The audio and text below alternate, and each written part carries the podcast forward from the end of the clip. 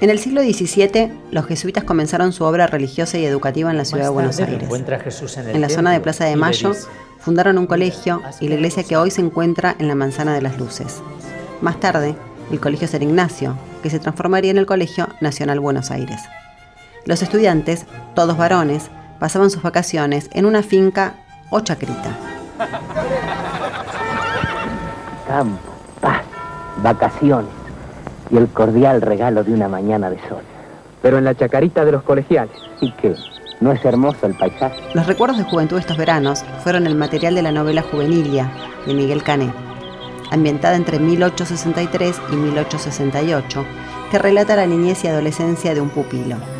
En la chacra se escapaban a la disciplina de los claustros, disfrutando de la naturaleza. Justamente de la chacrita de los colegiales derivan los nombres de los actuales barrios, de Colegiales y La Chacarita.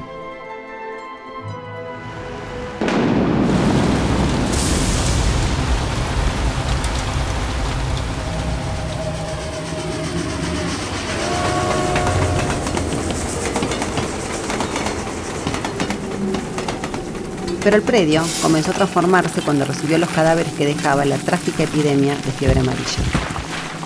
Esto ocurrió en el año 1871 y esto convirtió a la ciudad de Buenos Aires, esta ciudad en la que hoy vivimos, en un sudario. Es como si en términos bíblicos hubiese pasado el ángel exterminador por nuestra ciudad y eliminó gran parte de nuestra población.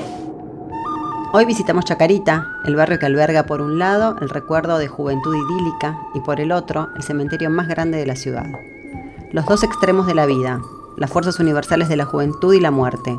Allí se encontraron en esta porción de Buenos Aires, saludándose desde lejos como dos viejos vecinos.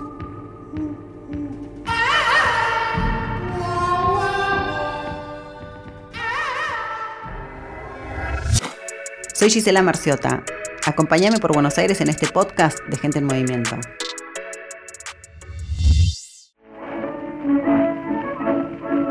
Chacarita limita con Villa Ortúzar, Colegiales, Palermo, Villa Crespo y La Paternal.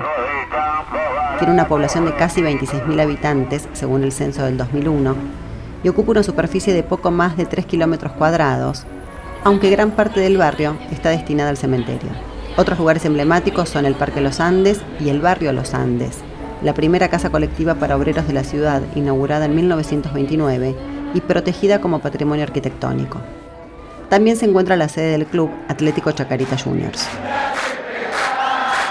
El club, creado en 1906, el rojo de su camiseta es por el socialismo, al cual estaban vinculados todos los miembros fundadores, el blanco por la pureza de sus miembros y el negro por la cercanía del cementerio, que a su vez le da el origen al apodo de sus hinchas como funebreros.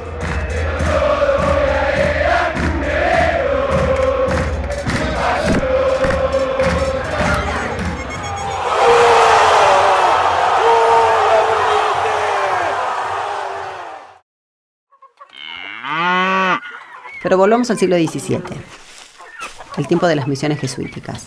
¿Y son ustedes, futuros hombres de este nuevo mundo, los que deben educarse en el culto de la libertad? Los jesuitas tenían a su cargo casi todas las actividades educativas y científicas del Nuevo Mundo. Además de fundar el Colegio San Ignacio, la Compañía de Jesús adquirió una enorme propiedad que se extendía desde las avenidas Santa Fe y Luis María Campos y por el fondo hasta el partido bonaerense de Morón. Esas tierras abastecían de hortalizas y frutas al colegio y también albergaban una casa de verano para los estudiantes. Si bien los jesuitas fueron expulsados en 1763, el colegio siguió funcionando y un siglo después fue convertido en el Colegio Nacional Buenos Aires por el presidente Mitre. Juvenilia captura aquel paisaje ondulatorio de la finca, el aire puro y un edificio amplio de aspecto monacal. Ahí los pupilos se liberaban de la exigencia del plan de estudios, incursionaban a caballo en las tierras de sus vecinos para robarles sandías. ¿Sandías? Ningún vasco en el horizonte, muchachos.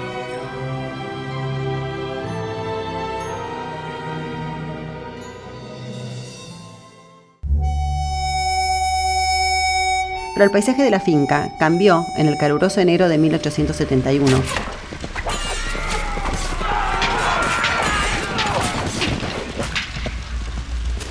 cuando comenzaron a llegar los primeros veteranos de la Guerra del Paraguay, y con ellos desembarcó la fiebre amarilla. Conocida también como la peste del vómito negro, fue la peor catástrofe de la ciudad, una tragedia que devastó al país entero.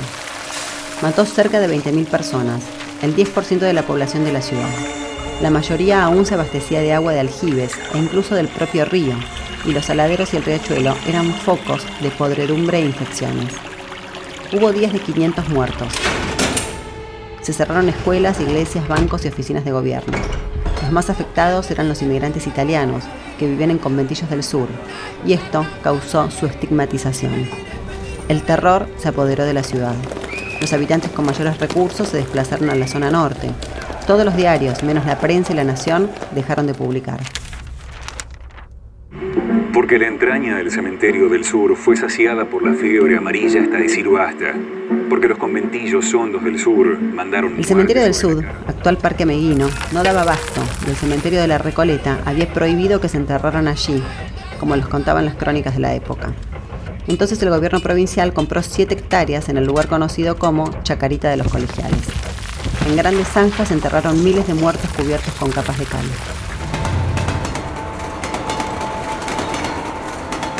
El ferrocarril oeste habilitó un ramal hasta el nuevo cementerio para llevar los cuerpos.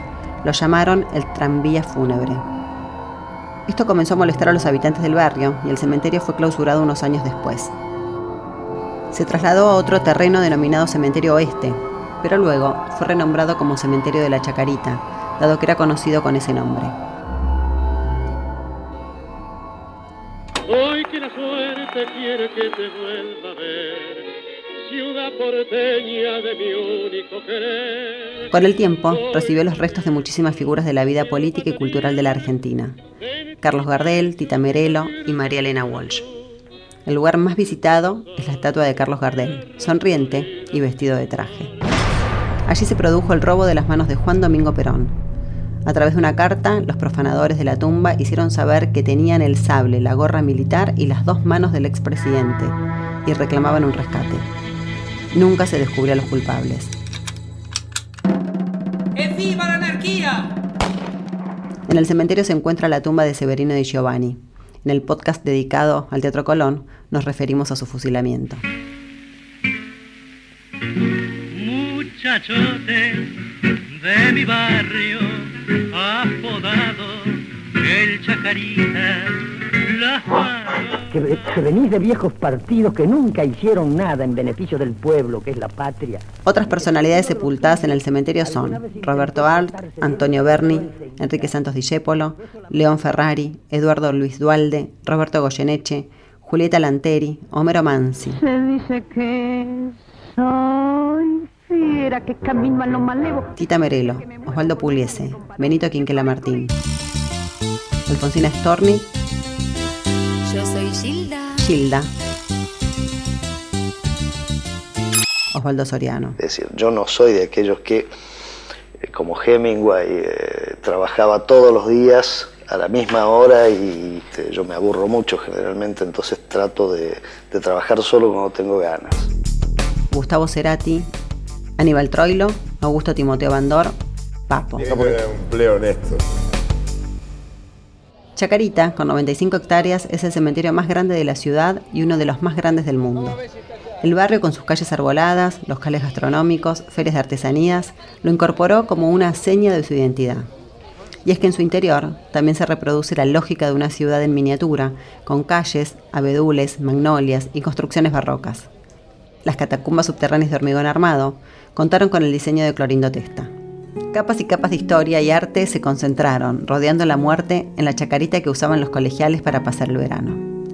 Siguió siendo un lugar de retiro dentro de la ciudad, como suelen ser los monasterios, los santuarios, los edificios religiosos en general y por supuesto los cementerios, donde muchos de nuestros héroes llegan para descansar.